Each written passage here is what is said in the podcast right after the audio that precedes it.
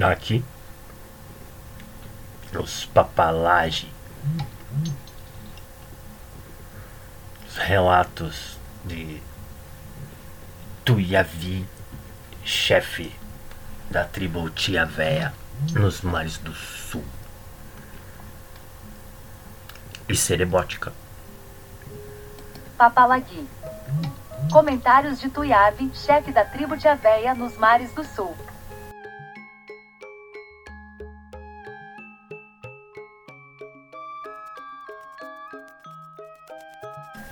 Seis.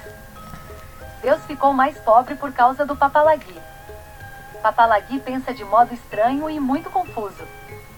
Está sempre pensando de que maneira uma coisa pode lhe ser útil, de que forma lhe dá algum direito. Não pensa quase nunca em todos os homens, mas num só que é ele mesmo. Quem diz, minha cabeça é minha não é de mais ninguém, está certo, está realmente certo, ninguém pode negar. Ninguém tem mais direito à sua própria mão do que aquele que tem a mão. Até aí dou razão ao papalagui. Mas é que ele também diz, a palmeira é minha só porque ela está na frente da sua cabana. É como se ele próprio tivesse mandado a palmeira crescer. Mas a palmeira nunca é dele, nunca.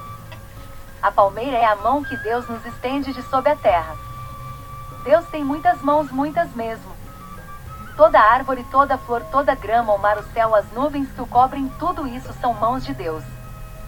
Podemos pegá-las e nos alegrar, mas não podemos dizer: a mão de Deus é minha mão. Libra o que, no entanto, diz o papalagui. Lau em nossa língua quer dizer meu e também teu, é quase a mesma coisa. Mas na língua do papalagui quase não existem palavras que signifiquem coisas mais diversas do que meu e teu. Meu é apenas e nada mais o que me pertence, teu é só e nada mais o que te pertence. Libra por isto que o papalagui diz de tudo quanto existe por perto da sua cabana, é meu. Ninguém tem direito a essas coisas senão ele. Se fores a terra do papalagui e alguma coisa vires uma fruta, uma árvore, água, bosque, montinho de terras, de ver sempre perto alguém que diz: Isto é meu, não pegues no que é meu. Mas se pegares, te chamarão gatuno, o que é uma vergonha muito grande, e só porque ousastes tocar no meu do teu próximo. Os amigos deles, os servos dos chefes mais importantes, te põem correntes, te levam para o palio pui pui prisão, e serás banido pela vida inteira. Para ninguém pegar em coisas que o outro declarou como suas, determina-se com exatidão por meio de leis o que pertence e o que não pertence a certa pessoa.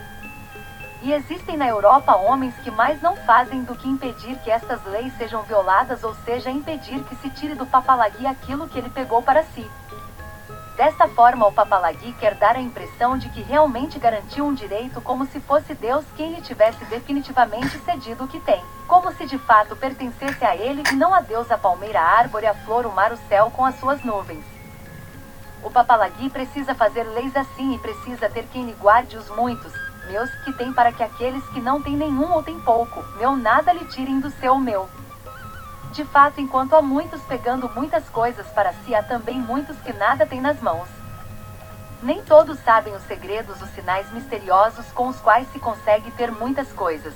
É necessário que se tenha uma coragem especial que nem sempre se concilia com o que chamamos honra. Até pode ser que aqueles que pouco têm nas mãos, porque não querem ofender a Deus, porque não lhe tiram nada, sejam os melhores de todos os papalaguis. Mas são poucos certamente. Quase todos furtam de Deus sem sentir vergonha. Nem sabem fazer outra coisa. Nem sabem muitas vezes que estão fazendo mal porque todos fazem a mesma coisa e nem pensam nisso e nem se envergonham.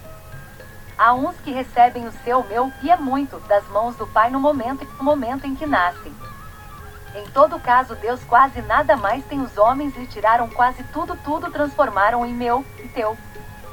Deus já não pode repartir igualmente a todos o seu sol que foi feito para todos, porque há uns que dele gozam mais do que os outros. Muitas vezes só um pequeno número de papalaguis aproveita os belos e grandes lugares ensolarados enquanto muitos ficam na sombra e só recebem alguns fracos raios de sol. Deus já não pode se alegrar verdadeiramente, pois já não é o mais alto Alicili, o Senhor, em sua grande casa. O papalagui renega-o quando diz: Isto é meu mas ele não se dá conta disso por mais que pense. Pelo contrário, declara que o que faz é honesto e justo, mas é desonesto e injusto perante Deus. Se pensasse direito, o papalagui saberia que coisa alguma que não sejamos capazes de segurar nos pertence. Saberia que no fundo nada a que possamos segurar. E também veria que se Deus nos deu a sua grande casa é para que todos nela encontrassem lugar e alegria. E ela é bastante grande, tem para todos um lugarzinho claro, uma alegriazinha. Para todos existe certamente onde ficar debaixo da palmeira, um lugar onde colocar os pés, onde parar. Como é que Deus havia de esquecer um dos seus filhos?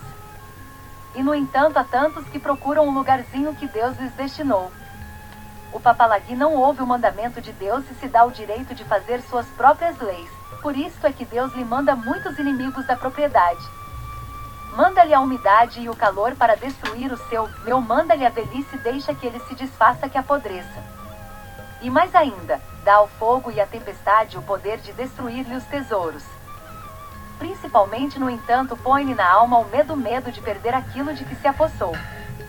O sono do papalagui nunca é de fato profundo, precisa estar sempre de vigília para que não lhe seja tirado de noite o que juntou durante o dia. O papalagui precisa estar sempre com as mãos e o pensamento segurando o que é meu. E como o meu, o atormenta sem parar escarnecendo e dizendo-lhe, dizendo-lhe, já que me tiraste de Deus castigo te mando-te todos os sofrimentos. Mas castigo muito pior do que o medo Deus impôs ao papalagui. Impôs-lhe a luta entre os que só têm um pequeno, meu ou nenhum, e os que se apossaram de um grande meu. É luta acesa dura que persiste dia e noite, luta que todos têm de aturar, que a todos corrói a alegria de viver. Os que têm são obrigados a dar mas coisa alguma dão, os que nada têm querem ter mas coisa alguma ganham. Também estes são raramente animados pelo zelo divino, é que chegaram cedo ou tarde demais para roubar ou foram por demais inábeis ou não tiveram oportunidade. São pouquíssimos os que pensam que Deus é quem foi roubado. E é raro ouvirem a voz do homem justo, que manda devolver tudo a Deus. Ó irmãos, que é que pensais do homem cuja cabana é tão grande que dá para uma aldeia inteira e que não oferece ao viajante o seu teto por uma noite? Que é que pensais do homem que tem um cacho de bananas nas mãos e não dá uma só fruta a quem faminto ávido lhe pede? Vejo a zanga nos vossos olhos, o maior desprezo nos vossos lábios. E vede que é isso que o papalagui faz a todo momento.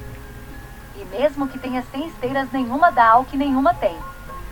Pelo contrário, acusa-o e censura-o por não ter. Pode estar com a cabana cheia de mantimentos até o alto muito mais do que ele e sua aiga comem em cem anos não sairá à procura dos que não têm o que comer dos que estão pálidos de fome. E há muitos papalaguis pálidos de fome. A palmeira deixa cair as folhas e frutos que estão maduros. Mas o papalagui vive como se a palmeira quisesse retê-los. São meus. Não os tereis. Jamais deles comereis. Mas como faria então a palmeira para dar novos frutos? A palmeira é muito mais sábia do que o papalagui. Também entre nós existem muitos que possuem mais do que outros. É certo também que honramos o nosso chefe que tem muitas esteiras, muitos porcos, mas é só a ele que honramos e não as esteiras e aos porcos. Estas coisas fomos nós mesmos que lhe demos de presente como a lopa para mostrar-lhe o nosso contentamento para louvar a sua grande coragem e a sua grande inteligência. Mas o papalaguio que honra são as esteiras e os porcos em quantidade que seu irmão possui pouco lhe importa sua coragem ou sua inteligência. O irmão que não tem esteiras nem porcos poucas honras recebe ou não recebe honra alguma. Como as esteiras e os porcos não vão por si mesmos à procura dos pobres e famintos, o papalagui também não vê razão para levá-los aos seus irmãos. O que ele respeita não são os irmãos, mas sim apenas as esteiras e os porcos, daí porque os guarda para si. Se amasse os irmãos, se os honrasse, se não vivesse lutando com eles pelo meu e pelo teu, levar-lhes as esteiras que não usasse para que eles participassem desse grande meu. O papalagui daria aos irmãos a sua própria esteira em lugar de atirá-los à noite escura. Mas o papalagui não sabe que Deus deu a palmeira, a banana, o taro precioso, todas as aves do bosque, todos os peixes do mar para todos nós usufruirmos e sermos felizes para todos e não apenas para uns poucos dentre nós, enquanto outros morrem de fome e passam dificuldades. Se Deus colocou muitos bens na mão de um homem, foi para que repartisse com seu irmão, senão a fruta apodrece em sua mão. Deus estende a todos os homens as muitas mãos que tem, e não quer que uns tenham mais do que os outros, nem que alguns digam: o sol é para mim, a sombra para ti. O sol é para todos nós. Se tudo estiver na mão justa de Deus, não haverá luta nem miséria. O Papalagui, este astuto, quer nos convencer de que nada a Deus pertence. Pertence, pertence a cada um aquilo que consiga segurar na mão. Tapemos os ouvidos a quem diz estas sandices e pratiquemos a boa sabedoria. A Deus tudo pertence. Nota do autor. Quem sabe que os indígenas de Samoa vivem na mais completa comunidade compreenderá o desprezo com que Tuiabe fala de nossa concepção de propriedade. Não existe em Samoa realmente o conceito de meu e teu no sentido em que o adotamos. Em todas as viagens que fiz, os nativos sempre partilhavam comigo de modo absolutamente natural o teto, as esteiras, a comida, tudo. Não foram raros os casos em que ouvi de um chefe estas palavras com que logo de início me saudava: o que é meu é também teu. Os insulares não conhecem a noção de furto-roubo porque tudo pertence a todos, e tudo pertence a Deus.